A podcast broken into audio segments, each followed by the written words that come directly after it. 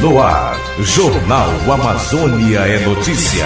Cultura, meio ambiente, política, economia.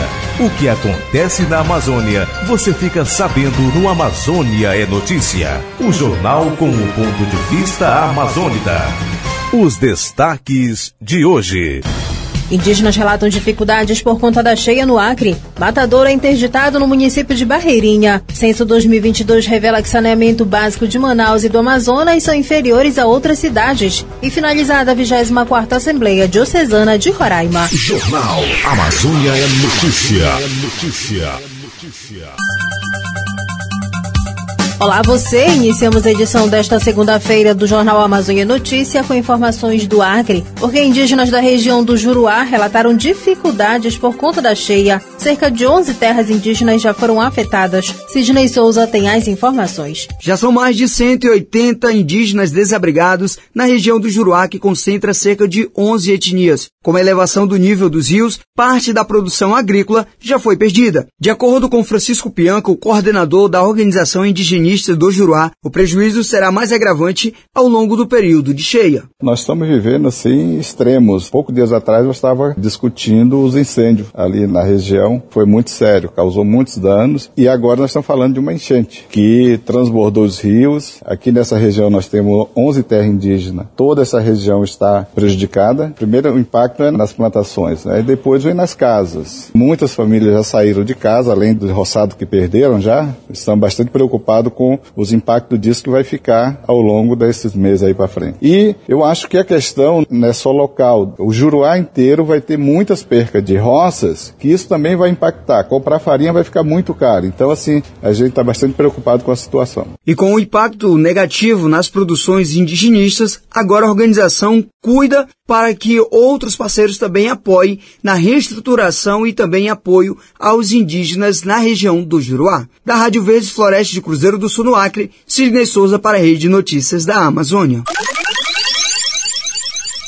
Observatório do Código Florestal lança plataforma que visa monitorar a situação das florestas brasileiras. O instrumento prático de acesso à informação de maneira livre e simplificada da transparência sobre os dados da implementação do Código Florestal no país. Confira com Lies de Costa. A ferramenta de iniciativa do Observatório do Código Florestal, desenvolvida pelo Instituto de Pesquisa Ambiental da Amazônia IPAM e parceiros, visa monitorar a situação das florestas brasileiras e a implementação do Código Florestal no país. O termômetro do Código Código Florestal é um instrumento prático de acesso à informação online de maneira livre e simplificada e que dá transparência sobre os dados de implementação do Código Florestal no Brasil. Roberta Del Giudice, secretária executiva do Observatório do Código Florestal, explica que a plataforma permite calcular os remanescentes de vegetação natural protegidos pelo Código Florestal, as reservas legais, as áreas de preservação permanente, entre outros, que permitem formular políticas públicas para a proteção da vegetação natural no país. O termômetro do Código Código Florestal é uma ferramenta online aberta para qualquer usuário que permite se verificar a implementação da Lei de Proteção de Vegetação Natural em campo. Permite calcular quais são os remanescentes de vegetação natural que estão protegidos pelo Código Florestal, as reservas legais, as áreas de preservação permanente, os déficits de vegetação e com isso é possível formular políticas públicas para a proteção da vegetação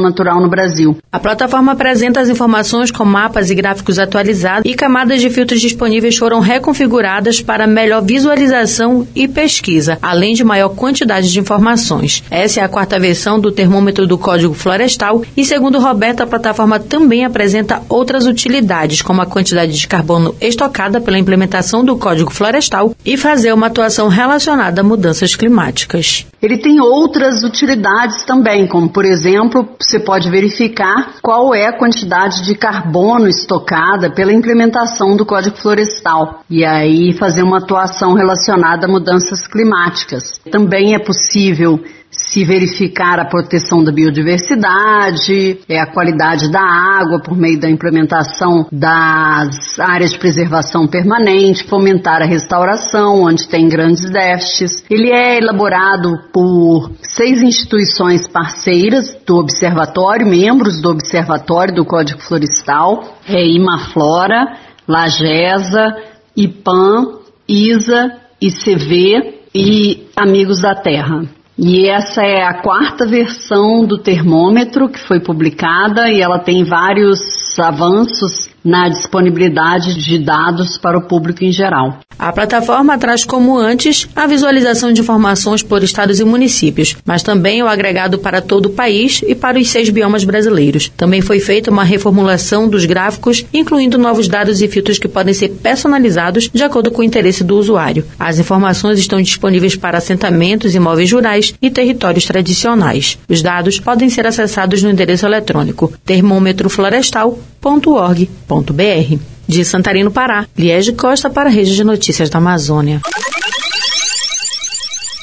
E organizações representativas do Pai Lago Grande em Santarém participam de reunião sobre regularização fundiária. A reunião faz parte do cronograma de continuidade dos trabalhos de georreferenciamento relacionado à emissão do contrato coletivo de direito real de uso. A reportagem é de Daniela Pantoja. Representantes da Federação das Associações de Moradores e Comunidades do Assentamento Agroextrativista da Gleba Lago Grande, a FEAGLE, do Sindicato dos Trabalhadores e Trabalhadoras Rurais, o STR de Santarém, além das organizações Fase Amazônia, Terra de Direitos e Instituto Nacional de Colonização e Reforma Agrária, o INCRA, participaram de uma reunião no Ministério Público Federal, MPF, em Santarém, para discutir sobre a regularização fundiária. A reunião dá continuidade ao cronograma dos trabalhos de georreferenciamento imobiliário do Parago Grande, relacionado à emissão do contrato coletivo de direito real de uso, CCRDU. As ações estão sendo organizadas a partir da campanha Não Abra Mão da Sua Terra e das audiências públicas que foram realizadas dentro do território, com a participação das autoridades e com ênfase ao Ministério Ministério Público Federal, que determinou um cronograma dessas atividades dentro do território, como explica Edilson Figueira, vice-presidente do STR de Santarém e diretor do Conselho Nacional das Populações Extrativistas, CNS Nacional e Regional Baixo Amazonas. É dando ênfase ao Ministério Público Federal que determina um cronograma de atividades dentro do Pai Lago Grande. A partir do ano passado, nós tivemos aí no Pai Lago Grande, período de outubro a dezembro, é fazendo as identificação dos imóveis que não foram arrecadados na década de 80. Né? Então, para isso, isso, foi construído um cronograma de atividade de campo a partir de outubro a dezembro de 2023. Esse ano, o Ministério Público solicita os trabalhos que foram feitos, é, uma avaliação e posterior com que seja dado como cronograma para a continuidade dos trabalhos do georreferenciamento imobiliário do Pai Lago Grande com vista à emissão do contrato de concessão de direitos real de uso, que é o CCDRU. Edilton Figueira relata ainda as outras pautas debatidas durante a reunião, a exemplo da revisão ocupacional e o possível cadastro para novos beneficiários da reforma agrária.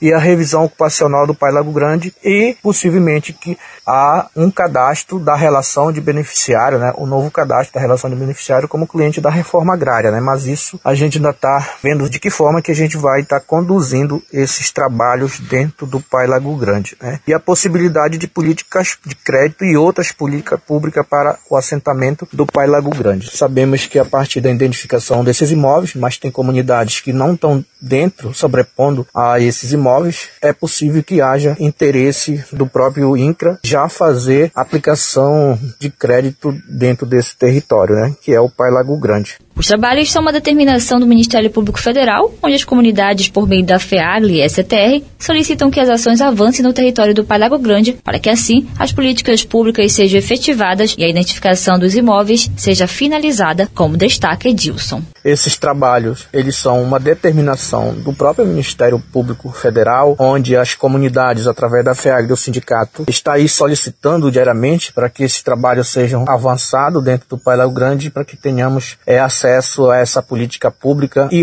a finalização da identificação dos imóveis chegar ao contrato de concessão de direito real de uso à federação, que é a gestora do território do Pai Lago Grande. Né? Então, esse trabalho a gente continua é, reunindo constantemente com o Ministério Público, né, para que ele possa, é, dando as determinações é, para que sejam executado o trabalho. Então, o INCRA vai estar apresentando um cronograma para o Ministério Público por etapas de, dos trabalhos, né, que é a continuidade do, da identificação identificação dos imóveis e posterior quais são as outras atividades que serão realizadas dentro do Pai Lago Grande. Durante a reunião também foi abordada a prorrogação do acordo de cooperação firmado entre STTR, FEAGLE, Universidade Federal do Estado do Pará, UFPA, e a organização FASE. De Santarém, no Pará, Daniela Pantoja para a Rede de Notícias da Amazônia.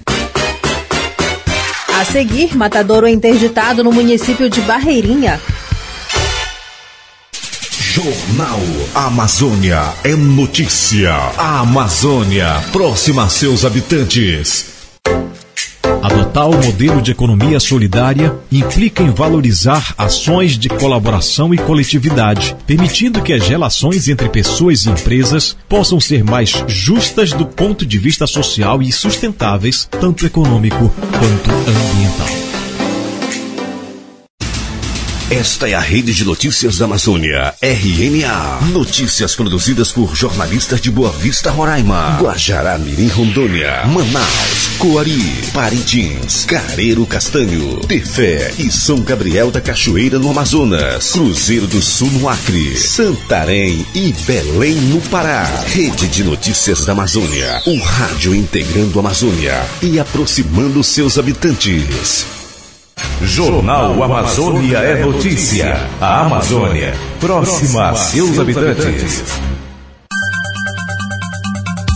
Serviço de Zoonoses do Careiro aguarda resultados de amostras para esporotricose. A equipe tem feito monitoramento no município. Confira com Derleia Oliveira. Desde a metade do ano passado, o Serviço de Zoonoses vem recebendo denúncias de possíveis casos de esporotricose no careiro. A doença se manifesta em animais felinos com ferimentos de difícil cicatrização na face, orelhas e patas e surge pelo contato com fungos provenientes do solo. O chefe do Serviço de Zoonoses do Careiro, Denilson Maduro, explica que as denúncias aumentaram este ano. E esse ano a gente já iniciou, na verdade, esse ano de janeiro com muita denúncia. Não só agora a questão dos animais, mas também humana. Tem recebido muitas imagens, tanto de humana como gato, agora pessoas com lesões na perna, com lesões na coxa, com lesões no pé, então, com ferimentos é, parecido com, com sintomologia de, de esporotricose, né? E a gente tem feito já, acredito que três ou quatro já coleta de pessoas é, que tem esse ferimento, que tem esses sintomas para esporotricose. Foi feita a, a, a coleta desse, dessas amostras desses pacientes, já foi encaminhado por lá, nós estamos aguardando o resultado.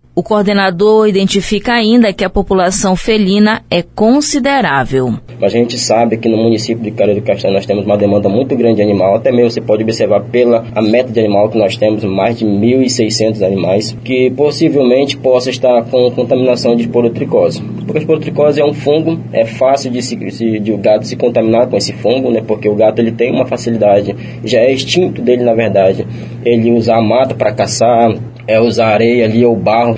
E o fungo ele vem da terra, ele nasce da terra, então ele tem uma facilidade muito grande de, de se contaminar e contaminar outras, outros gatos ou até mesmo pessoas, né?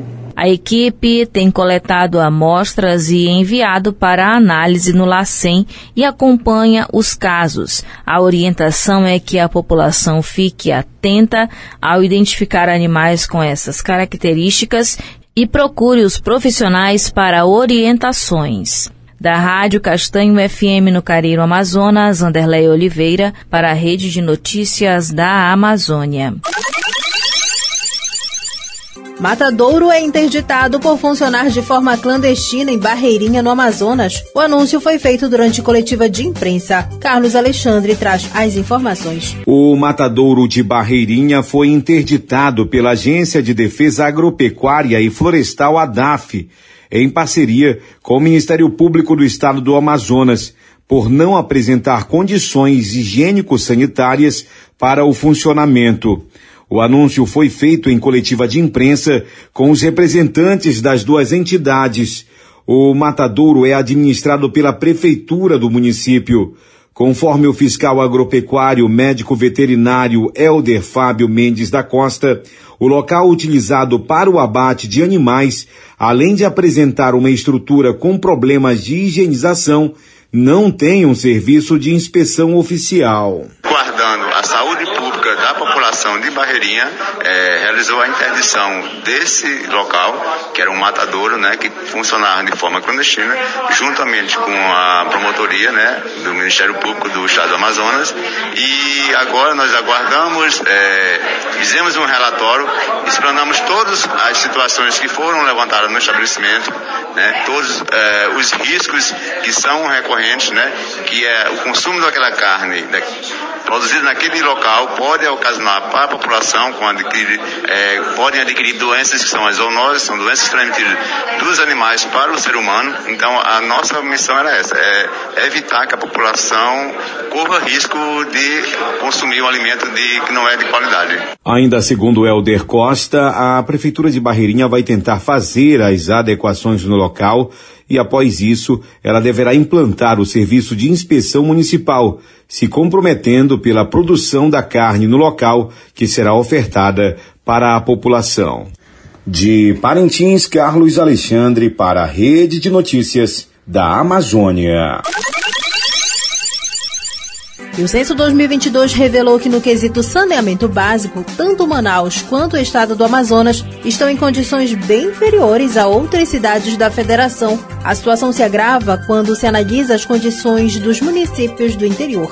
Acompanhe com Nuno Lobo. No Amazonas, 66% dos domicílios ocupados utilizam a rede geral de abastecimento de água. Isso corresponde a mais de 713 mil imóveis. 25,8% das residências não possuem ligação com a rede geral e utilizam poços profundos ou artesianos. Isso representa mais de 157 mil casas e coloca o estado na 23ª posição no ranking nacional. Já a capital capital Manaus ficou no 21º lugar em saneamento básico, na comparação com outras capitais do país. O coordenador de divulgação do IBGE Amazonas, Adjalma Nogueira, explica que o quadro de abastecimento de água no estado agrava-se quando se analisam os dados dos municípios do interior. A água canalizada até dentro do domicílio proporciona conforto e saúde à população, mas principalmente no estado, os percentuais de domicílios alcançados com a existência dessa forma de abastecimento demonstram ainda estar longe do ideal. Já a capital, embora apresente um bom percentual, no ranking está bem distante das outras cidades do país. Em relação a banheiros no Amazonas, 90% dos domicílios possuem a estrutura. Em Manaus, o percentual chega a 99%. Já 5,81% das habitações no interior do estado têm apenas sanitário ou buraco para despejar dejetos. E 1,59% não tem banheiro nem sanitário. Em relação ao esgotamento, os índices também são negativos, com menos de 30 30% das residências ligadas à rede geral de esgoto. O esgotamento sanitário apresenta vários tipos, uns adequados e outros não. Nesse tema, o Amazonas e a capital ocupam as piores posições quando o tipo de esgotamento é adequado. Já quando ele é inadequado, o Estado e a capital ocupam os lugares de destaque. A coleta de lixo também apresentou números que colocam a capital e o estado nas últimas posições do país. Os percentuais de domicílios atendidos com lixo coletado no estado indicam que há um grande contingente sem esse serviço. Mesmo em Manaus, há um significativo percentual que a coloca entre as últimas posições no país. Os dados de saneamento básico do Censo 2022 demonstram que o Amazonas e seus municípios tem grandes desafios nessa área. Da Rádio Rio Mar de Manaus, Nuno Lobo para a Rede de Notícias da Amazônia. Em instantes você confere as últimas informações do Jornal Amazônia é Notícia. Jornal Amazônia é Notícia. Você sabia que alimentos plantados por agricultores familiares são mais saudáveis do que os comercializados por grandes produtores? Isso acontece porque eles são cultivados sem o uso de agrotóxicos. Rede de Notícias da Amazônia. O rádio integrando a Amazônia e aproximando seus habitantes. Evite pegar sacolas plásticas desnecessariamente. Carregue uma sacola ou uma mochila com você quando for fazer compras. Assim estará gerando menos lixo. Dê preferência a produtos com pouca embalagem ou embalagem econômica, que geram menos lixo. Jornal Amazônia é Notícia. Ligando você à Amazônia.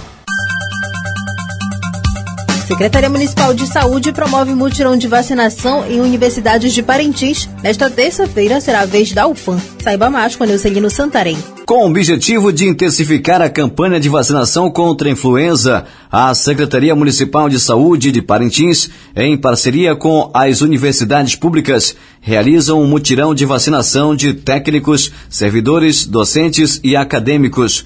O primeiro instituto de ensino superior a ser atendido foi a Universidade Estadual do Amazonas, UEA, na sexta-feira, dia 23 de fevereiro. A diretora Keila Moedo destaca que a iniciativa foi aprovada e aceita de forma positiva entre todos da instituição. Nós tivemos um mutirão de vacinação né, da influenza A e B e todos os acadêmicos, professores, servidores, nossos colaboradores puderam ter as vacinas disponíveis aqui no CESP, né, no horário da manhã, à tarde e à noite. Então foi um momento muito proveitoso essa parceria com a Secretaria de Saúde, agradecer a Elaine Pires, né, que levou essa equipe lá para o CESP. Na terça-feira, dia 27, a Universidade Federal do Amazonas, UFAM Campus Parintins, receberá a equipe de profissionais da saúde para a vacinação. Os trabalhos acontecem a partir das 8 da manhã e segue até às 20 horas. A diretora do Instituto, Sandra Helena, destaca a parceria e a importância da ação. Amanhã, durante todo o dia, nós teremos uma equipe aqui fazendo a vacinação de toda a comunidade acadêmica. Então, nós convidamos os alunos, professores, técnicos, administrativos, nossos terceirizados, para que possam participar dessa campanha e aqueles familiares também da nossa comunidade acadêmica, né, venham com a sua carteirinha de vacinação e venham participar. A gente sabe que nós estamos numa época de chuvas, as pessoas, né, transitam muito de motos, de bicicletas e acabam aí, né, sendo acometidos por sintomas de gripe ou mesmo a gripe. Então é importante se proteger, proteger a família, para que a gente possa realmente passar por esse período com mais saúde. Então convidamos a toda a comunidade acadêmica. Para receber o imunizante é necessário que a pessoa compareça com os documentos necessários RG e carteira de vacina. Da Rádio Alvorada de Parintins, Neucelino Santarém para a Rede de Notícias da Amazônia. E o estado de Roraima realizou neste final de semana a 24ª Assembleia Diocesana. Foram três dias de encontro formativo, além da eleição dos novos membros do Conselho Diocesano de Evangelização. Os detalhes com Líbia Lopes. No último fim de semana foi realizada a 24ª Assembleia Diocesana de Roraima. Foram três dias de formação, de momentos de reflexão e fortalecimento espiritual. Na companhia de Dom Evaristo Spengler, bispo de Roraima, reuniu religiosos religiosos, religiosas, leigos e membros das diferentes áreas missionárias, parroquias, serviços e pastorais da Diocese. Na abertura da Assembleia, as palavras de Dom Evaristo reflete a importância deste encontro. Nós temos o tema da iniciação à vida cristã, que significa como é que nós iniciamos as pessoas na fé. Há uma preocupação porque avós são católicos, às vezes pais são católicos, filhos já não querem mais ser católicos. A, a iniciação significa a família assume o seu papel, mas a igreja, de modo especial, tem que assumir a sua responsabilidade de iniciar na fé quando a família já não tem mais esse papel quando já não ensina mais as orações, já não vive mais de uma forma católica, quando não vai mais à missa aos domingos, é a igreja que tem que agora atrair crianças, jovens, adultos para despertarem para o segmento de Jesus.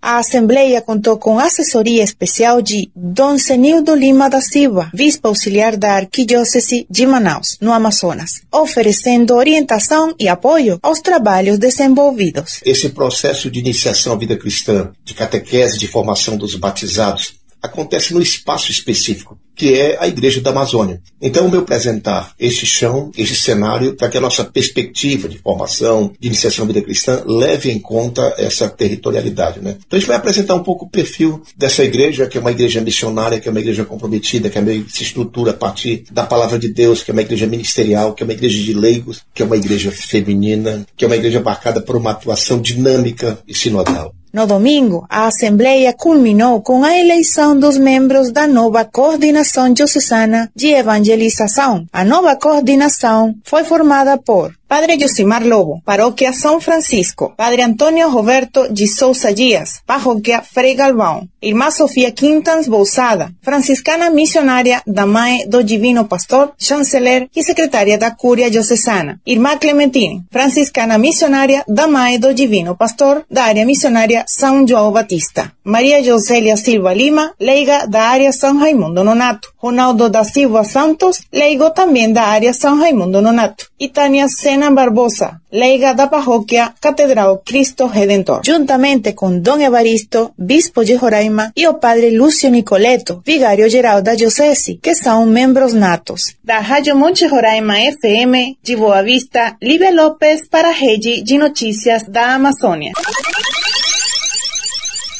Agora você acompanha o editorial com o padre Gilberto Sena. Editorial.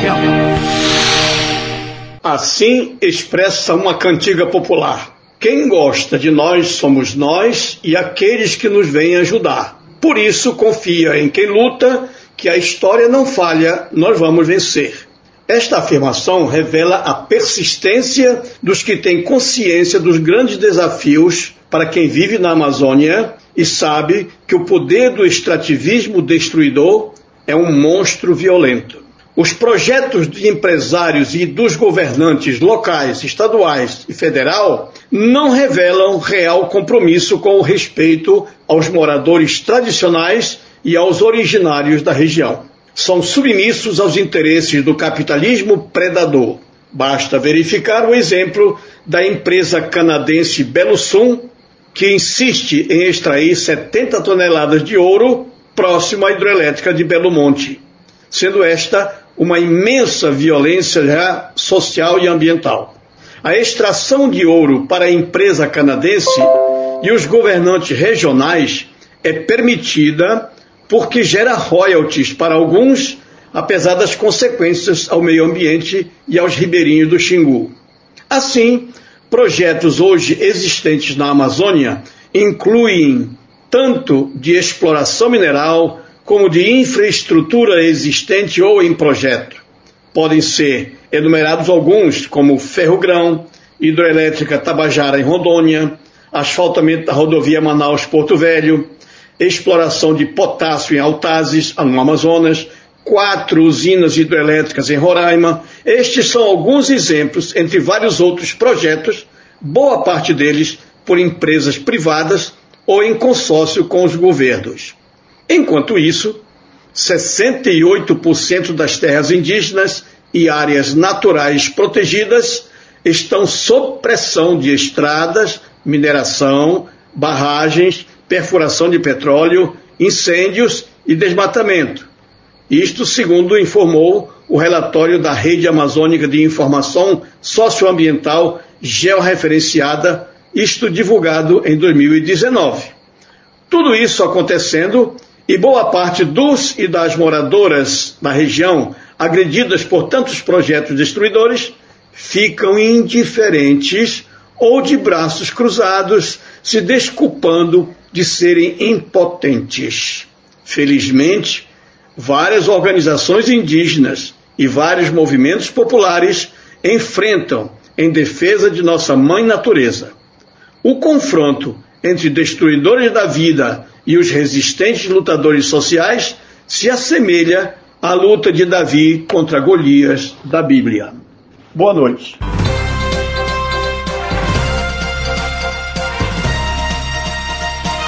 Encerra aqui a edição de número 3.909 do Jornal Amazônia Notícia, uma produção da Rede de Notícias da Amazônia. Reportagens Sidney Souza, Nuno Lobo, Líbia Lopes, Anderle Oliveira, Neucelino Santarém, Liege Costa, Daniela Pantoja e Carlos Alexandre. Edição da Leuson Menezes. Produção e a apresentação Jéssica Santos. O Jornal Amazônia Notícia volta amanhã. Essas e outras informações você pode conferir acessando o nosso site rededenoticiasdaamazônia.com.br. A você, uma boa noite.